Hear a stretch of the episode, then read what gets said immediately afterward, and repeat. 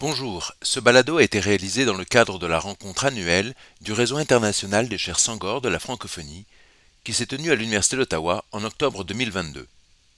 Les enregistrements et la production ont été réalisés par Rama Ouattara, avec le soutien du Collège des chaires de recherche sur le monde francophone et du Vice-rectorat international des francophonies de l'Université d'Ottawa.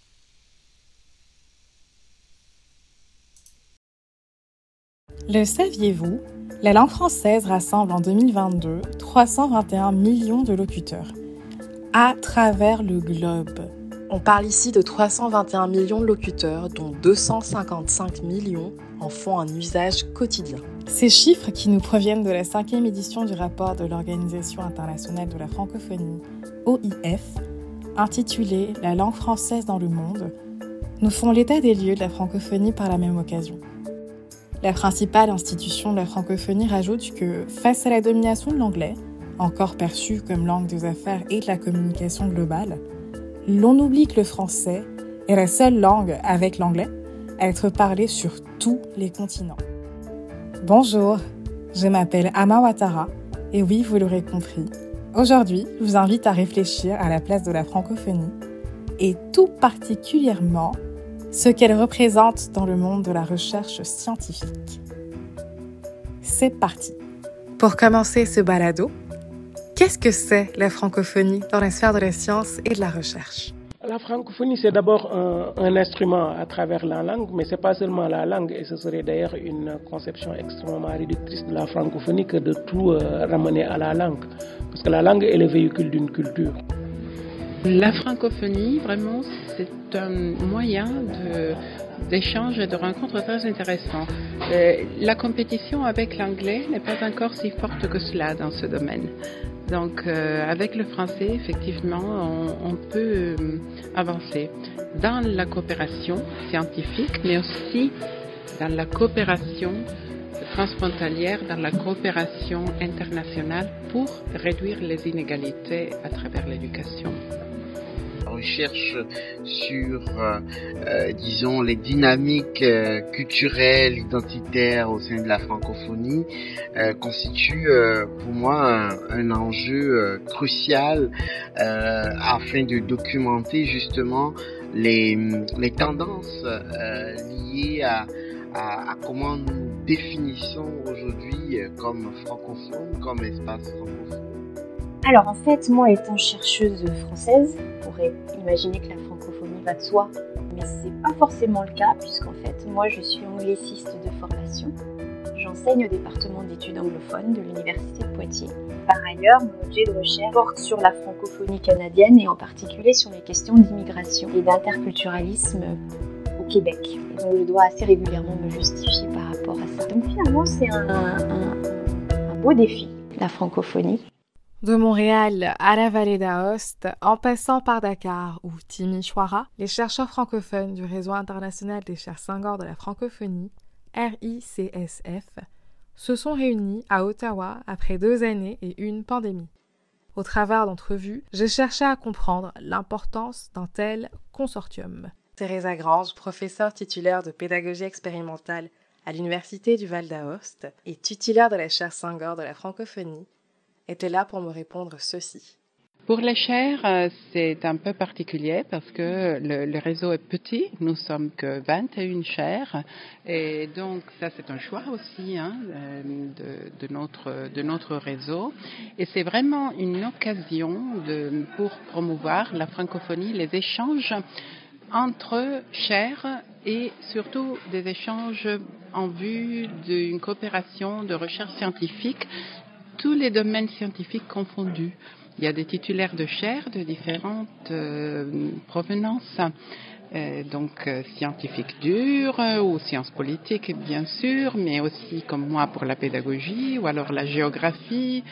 Et, et cela est très intéressant parce que à travers les chaires, c'est un peu comme si on avait des antennes pour mettre en contact les autres universitaires de nos institutions. Donc ce n'est pas que le titulaire de la chaire qui travaille sur cela, mais on essaye de faire des réseaux. Donc par exemple moi dans mon université, j'ai mis en contact les profs de géographie avec les géographes de Timișoara et, comme ça, euh, la francophonie devient un vecteur de, connaissances scientifiques et de réseautage, au-delà de l'AUF, parce qu'évidemment l'AUF fait du réseautage, mais c'est un niveau un peu différent où on met l'accent vraiment sur nos spécificités culturelles liées à la francophonie. Donc, pourquoi la vallée d'Aoste avec Timișoara, par exemple, quelle francophonie caractérise la vallée d'Aoste, quelle,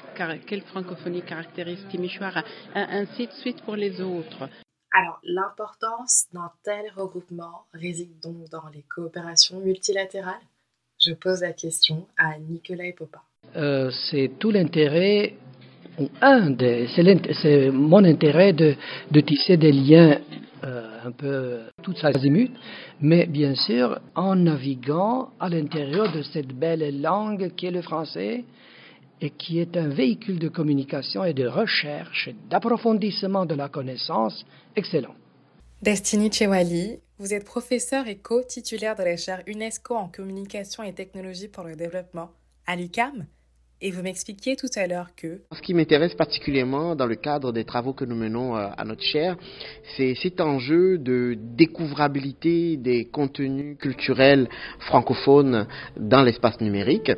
Euh, découvrabilité euh, voudrant signifier ici la capacité d'un contenu euh, à se faire disons, découvrir, à, être visible, à être accessible à des personnes qui, euh, qui les recherchent ou à d'autres personnes qui n'en connaissaient pas l'existence. Et euh, au cours des dernières années, les travaux que nous avons menés sur cette problématique de la découvrabilité nous révèlent à quel point c'est un enjeu euh, important en matière de souveraineté culturelle, en matière aussi de souveraineté numérique. Et d'un point de vue de la science, nous nous rendons compte aussi que la même problématique d'accessibilité des contenus culturels euh, francophones s'applique aussi à la question de, l'accessibilité et de la visibilité de nos contenus et de nos productions scientifiques. Et c'est d'ailleurs l'objet de la présentation que j'ai partagée ce matin dans le cadre donc euh, de cette euh, rencontre des réseaux, euh, du réseau international des Senghor de la francophonie. La présence de la francophonie dans l'espace public scientifique engendre quelques questions, notamment comment soutenir la vie scientifique et la diffusion des savoirs en français, et surtout pourquoi et comment y arriver face aux défis des échanges scientifiques internationaux dans l'espace francophone. Nous avons Marie-Ève Desrosiers, titulaire de la chaire de recherche en francophonie internationale sur les aspirations et mouvements politiques en Afrique de l'Université d'Ottawa, et Yolande Bouka, assistant professeur à l'Université Queen's, présente avec nous aujourd'hui pour nous aider à parcourir les risques et les opportunités dans un contexte de co-création nord-sud. On a décidé de parler des échanges scientifiques internationaux, mais à l'aune de ce qu'on appelle l'éthique ou la déontologie. Donc, un gros remerciement de nous avoir invités à parler de ces questions. On parle entre autres de rigidité parce que c'est effectivement important de forger des partenariats, mais on doit se poser la question, hein, sont-ils effectivement équitables, sont-ils divers? Donc, on voulait explorer ces questions euh, aujourd'hui avec vous euh, dans le contexte des recherches internationales, incluant euh, dans les partenariats nord-sud alors, donc, peut-être commencer à un niveau très global, puis après, je passerai la parole à Yolande. Mais la première chose, et on y faisait allusion ce matin, cette quête de performance des institutions du Nord, plus grande publication avec des, des, euh, des impacts, des impact factors aussi, le tout, plus grand financement, plus grand classement, nous amène souvent à, imaginer alors nos partenaires du Sud comme étant des institutions de second ordre avec lesquels on va travailler comme institution de second ordre ou simplement comme des partenaires de mobilité étudiante. On le voit entre autres beaucoup par rapport à l'Afrique dans un contexte francophone, mais pas des partenaires de recherche de première ligne. Et alors qu'en réalité, il existe de nombreuses institutions au Sud qui sont de très grande qualité, mais qui peut-être n'ont pas accès aux mêmes ressources que nous. Et c'est donc essentiel de questionner en termes de, euh, ces, hiérarchies euh, de recherche aussi les avantages ou désavantages que ces institutions ont. un autre élément que je soulignerais, c'est peut-être ce, ce que j'appellerais des formes de suggestion. Hein, donc, créer des formes de suggestion par rapport à nos partenaires. Qui est considéré comme collaborateur? Qui est aussi considéré comme propriétaire des données dans la recherche produite? Et avec le développement de partenariats internationaux, on voit beaucoup la multiplication d'acteurs qui sont impliqués dans la chaîne de production des données. Et il y a une très grande frustration de la part de nombreux chercheurs au Sud qui trouvent qu'ils sont traités comme justement des sous-traitants de production de la recherche. Hein. Encore une fois, mes collègues congolais, rwandais reviennent beaucoup là-dessus. Ils sont embauchés au dans le cadre du projet ou ils sont impliqués dans le cadre du projet après que le développement intellectuel ait, eu lieu. Et donc, ils sont ultimement perçus comme des fixers, surtout dans des contextes dits fragiles, des gens chargés de la mise en œuvre, plutôt que des concepteurs et des producteurs de recherche, ce qui signifie aussi qu'au final, ils ne seront pas considérés comme propriétaires de la recherche produite, alors que c'est souvent eux qui, justement, vont être aux premières lignes de cette, de cette recherche de, données. Un des objectifs principaux de ce, projet est de comprendre comment les chercheurs congolais euh, percevaient leur relation de pouvoir avec des chercheurs européens et nord-américains dans le cadre de partenariats sur les recherches dans, la zone, dans les zones de conflit dans l'Est du Congo. On a pris la RDC comme euh, un, cas d'étude parce que c'était un site de recherche de conflits.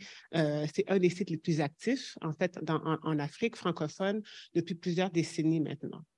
Et euh, les résultats ont été publiés sous forme de blog, mais j'aimerais me concentrer vraiment sur une citation ou une, affirmation d'un des, des participants de recherche qui dit Nous sommes des robots producteurs, c'est-à-dire des machines à fournir des données nous récoltons des données dans notre propre contexte pour enrichir les bibliothèques du Nord et servir aux recherches du Nord et de devenir experts de nos milieux. Nous ne sommes pas du tout satisfaits des dynamiques de recherche dans lesquelles nous sommes impliqués avec les chercheurs du Nord. Cela paraît comme une colonisation continue.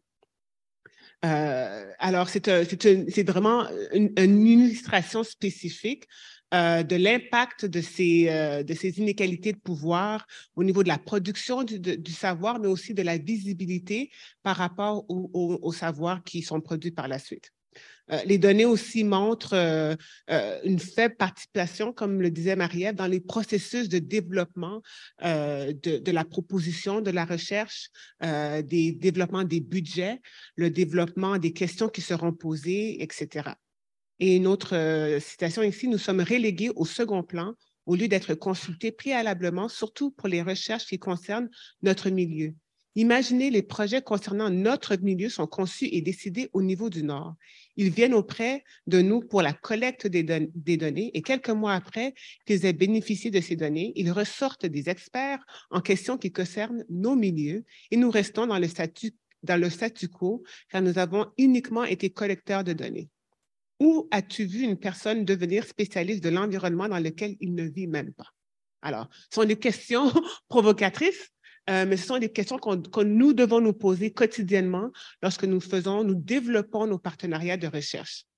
Yolande Bouka, pouvez-vous nous partager les risques qu'il faut gérer afin d'éviter les méfaits face à la co-création dans le contexte nord-sud et surtout l'exacerbation des inégalités? Nous travaillons souvent, comme le disait Mariette, dans les, pays qui sont dans les contextes considérés sensibles ou post-conflit. Et parfois, les demandes que l'on impose sur nos partenaires du Sud, c'est d'aller faire la collecte des données alors que nous, nous restons ici.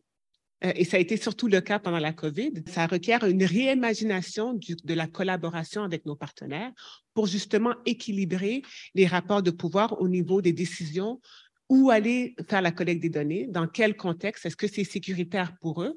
Euh, je sais que dans nos universités, il y a souvent des très longs protocoles par rapport euh, à qui va aller faire la recherche, dans quel pays. Est-ce que c'est un pays dont le, département des relations étrangères nous dit euh, vous ne pouvez pas travailler dans tel pays, mais bon, si on a un partenariat à l'est du Congo ou bien en Afrique centrafricaine, mais on peut demander à nos partenaires de faire ces recherches. Mais on ne considère pas justement que ben, les met à risque Euh, nous, on a des assurances de voyage, des, assurances d'urgence. C'est ce qu'on considère dans nos financements, dans nos propositions de recherche, un cadre dans lequel les chercheurs sont protégés aussi. Alors, je vous donne une dernière citation pour euh, terminer un peu et puis euh, je redonne le micro à Marie-Ève. Donc, il n'avait aucune sécurité accordée parce que moi-même, j'étais frappée un jour par des coupeurs de route à Ikele, dans le territoire de Chabunda. Tous mes biens m'ont été ravis et en fin de compte, j'ai demandé mes outils de recherche et me les ont redonnés. En rentrant dans l'institution qui commandait la recherche, on m'a dit de déclarer tous les biens perdus, téléphone, habits, appareils photo, en disant qu'on va voir si le projet peut restituer certains des biens. Mais cette chose n'a toujours pas été faite jusqu'à aujourd'hui. Alors, je termine avec cet exemple et je donne à Marie. Merci Yolande. Alors, donc, pour terminer, évidemment, on ne veut pas vous laisser que sur du négatif. Donc, la question serait comment penser des partenariats qui sont plus équitables et qui sont plus divers? Que faire? Ben, en fait, la notion clé de l'éthique, ce serait de, on dit en anglais, do no harm, donc d'être réflexif et donc de réfléchir justement à minimiser cette empreinte, que ce soit en termes des relations inéquitables ou des relations de pouvoir ou de cette tendance à verser le risque chez euh, nos partenaires. Alors, comment le faire? Ben, Peut-être avec plus de flexibilité, ce qu'on n'a pas justement dans nos institutions du Nord, dans les partenariats par rapport au Sud, avoir, et là je reprends le terme d'Anna, on, on, avait utilisé le même terme quand on faisait une espèce de, débroussaillage d'idées avec Hollande, mais l'idée d'une réelle décentralisation de la recherche. Donc, hein, pas simplement dire qu'on fait de la décentralisation, mais de penser justement à cette empreinte euh, euh, dans la décentralisation. Et finalement, une réelle, pour rebondir sur la question du financement, une réelle institutionnalisation du financement qui est international. Arrêter d'avoir aussi un des blocages et du red tape sur les partenariats financiers qu'on peut avoir avec nos institutions parce que hein, pour certaines de nos institutions, pour avoir de réels partenariats équitables, il faut plus de financement, puis il faut les débloquer, ces financements-là. Ce sera vraiment le nerf de la guerre, ce financement vers nos partenaires pour qu'ils deviennent ces institutions qu'on juge être équivalentes aux nôtres. Merci. Merci, Madame Desrosiers. Merci, Madame Bouka. Loum Diaga. Vous êtes titulaire de la chaire Saint-Gor de l'Université du Québec en Outaouais. Je vous pose la même question. Comment penser des partenariats scientifiques nord-sud dans l'espace francophone plus équitables il y a beaucoup de choses à voir là. Le développement nord-sud, euh, l'utilisation des technologies numériques pour connecter le monde, euh, rappeler la mission qui est à l'origine de la francophonie et qui est la civilisation de l'universel dans un contexte où les identités ont de plus en plus euh, tendance à devenir meurtrières, pour citer Amin Malouf. Tout ça, ce sont des thématiques de recherche en fait qui doivent nous amener à réfléchir, à nous réunir, c'est très important. Et puis, euh, en se réunissant et en discutant, on se rend compte, nous tous, d'où qu'on vienne, que ce qui nous rapproche est quelquefois beaucoup plus important que ce qui peut nous diviser. Pour terminer ce balado et éclaircir quelques points qui me sont encore flous, je m'entretiens avec Sani Yaya, vice-recteur international et francophonie de l'Université d'Ottawa. Monsieur le vice-recteur, bonjour. Et merci de m'avoir accordé votre temps pour ce balado. Ma première question pour vous est quelle est l'importance, ou sinon la raison, pour l'Université d'Ottawa de favoriser la tenue d'une telle conférence, aussi d'accueillir les titulaires de Cher Saint-Gor alors, euh, notre objectif était vraiment de, de favoriser euh, et je dirais même de privilégier une rencontre d'abord en présentiel euh, sur place au sein du campus de l'Université d'Ottawa.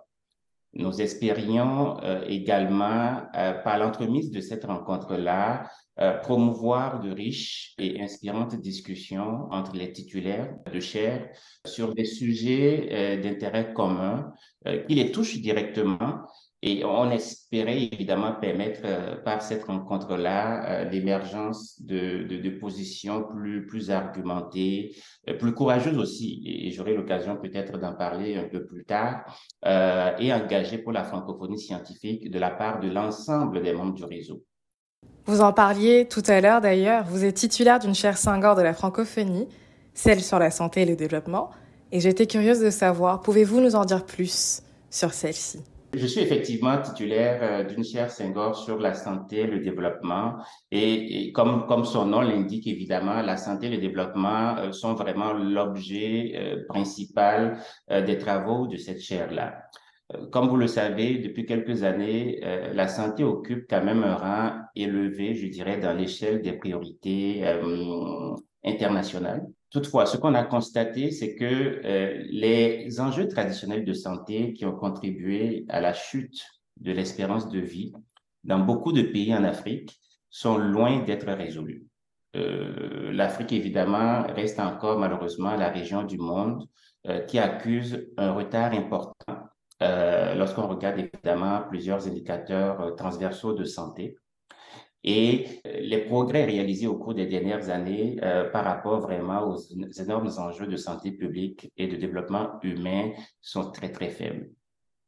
Et le contraste est encore plus grand lorsqu'on essaie un peu de comparer ce qui se passe en Afrique aujourd'hui en termes de santé avec les progrès que certains autres pays, notamment en Asie, ont réalisés euh, depuis les années 60.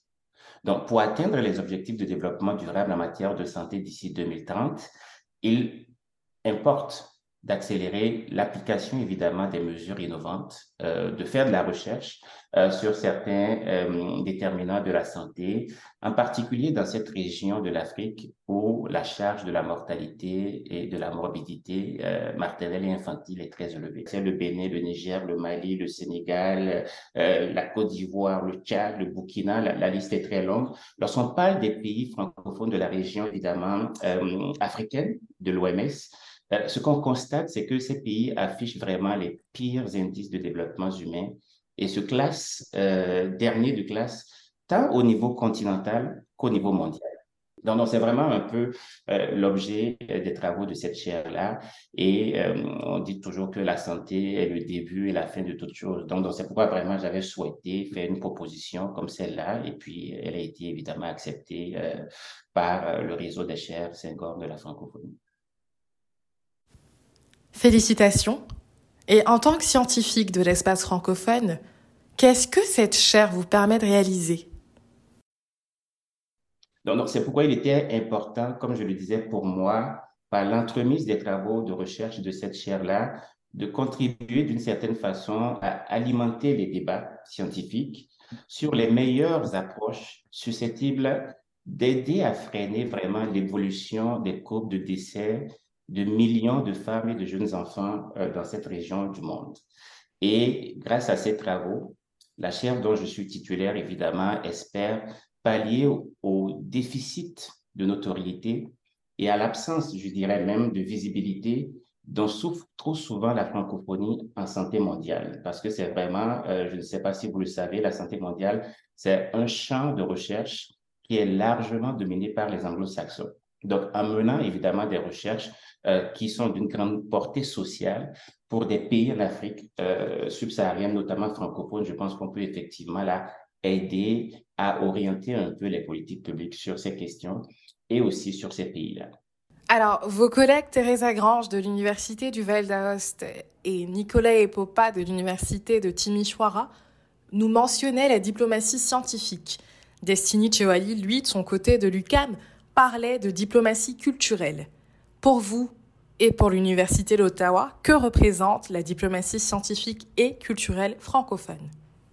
J'ai voulu vraiment profiter du mois de la francophonie pour finalement inviter, euh, inviter la communauté euh, francophone d'abord à une réflexion sur l'importance qu'une université comme l'Université d'Ottawa peut vraiment jouer dans la diplomatie scientifique cette ambition que nous avons en tant qu'institution me semble importante, euh, mais aussi noble, parce que la diplomatie scientifique me semble essentielle dans les relations que nous entretenons avec d'autres universités et d'autres partenaires, en matière, par exemple, de collaboration, en matière de partage de connaissances, euh, en matière d'apprentissage expérientiel et aussi en matière vraiment de recherche sur des données probantes.